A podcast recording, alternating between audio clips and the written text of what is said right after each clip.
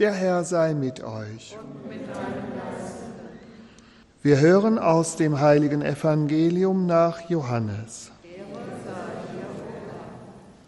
In jener Zeit ging Jesus zum Ölberg. Am frühen Morgen übergab er sich wieder in den Tempel. Alles Volk kam zu ihm. Er setzte sich und lehrte es. Da brachten die Schriftgelehrten und die Pharisäer eine Frau, die beim Ehebruch ertappt worden war. Sie stellten sie in die Mitte und sagten zu ihm, Meister, diese Frau wurde beim Ehebruch auf frischer Tat ertappt. Mose hat uns im Gesetz vorgeschrieben, solche Frauen zu steinigen. Nun, was sagst du? Mit dieser Frage wollten sie ihn auf die Probe stellen, um einen Grund zu haben, ihn zu verklagen. Jesus aber bückte sich und schrieb mit dem Finger auf die Erde. Als sie hartnäckig weiterfragten, richtete er sich auf und sagte zu ihnen, Wer von euch ohne Sünde ist, werfe als erster einen Stein auf sie. Und er bückte sich wieder und schrieb auf die Erde.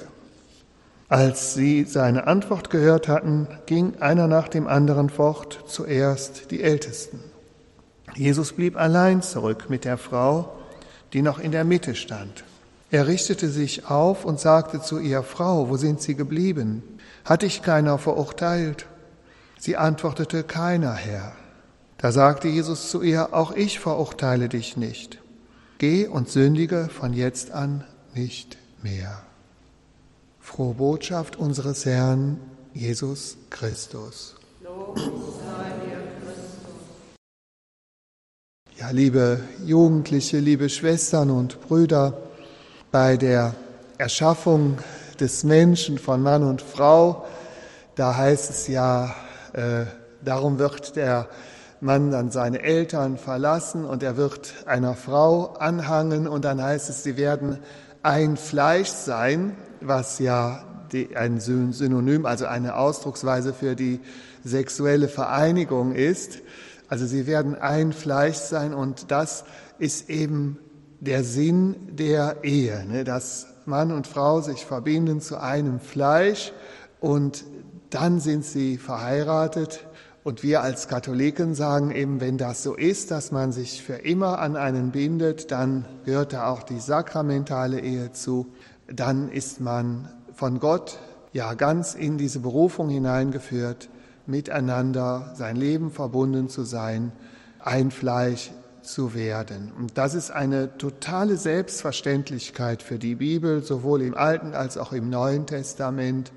Das wurde immer angefochten und angegriffen, auch im römischen Reich, auch zur Zeit Jesu. Da haben die Leute alles Mögliche gelebt und praktiziert. Da war auch Sexualität ein Götze, sage ich mal, wie heute. Und da wo, wo, haben die auch Anstoß genommen an den Christen, die ja viel zu prüde wären und nur ein Mann und eine Frau und sonst nichts, ne? Und außerhalb der Ehe nicht und vor der Ehe auch nicht. Aber die Christen haben immer angeeckt mit ihrer Moral bis heute, dass Sexualität und Ehe, dass das eine Einheit ist. Ne? Man soll sich für immer binden. Und deswegen sagt Jesus auch beim Ehebruch nicht, ja, ist ja nicht so schlimm, sondern er sagt, geh und sündige nicht mehr. Aber wenn jetzt jemand sagt, du bist böse, du hast die Ehe gebrochen, ne, dann verurteilt, verurteilt, würde man ja einen Menschen verurteilen. Jesus verurteilt keinen Menschen. Und vor allen Dingen die, die am meisten anklagen, die sind genauso schuld. Die Männer, die, da gehören immer zwei zu, und die Männer, die werden jetzt in beiden biblischen Texten ziemlich äh, deutlich kriegen die eins drüber, wenn man so will. Ne? Im Alten Testament vom Buch Daniel, die, die Männer, das war wirklich sexuelle Gewalt. Ne? Die haben die Frauen bedroht, die haben die unterdrückt und die Frauen hatten Angst vor denen und deswegen haben die alles mitgemacht, bis auf Susanna, die hat Nein gesagt.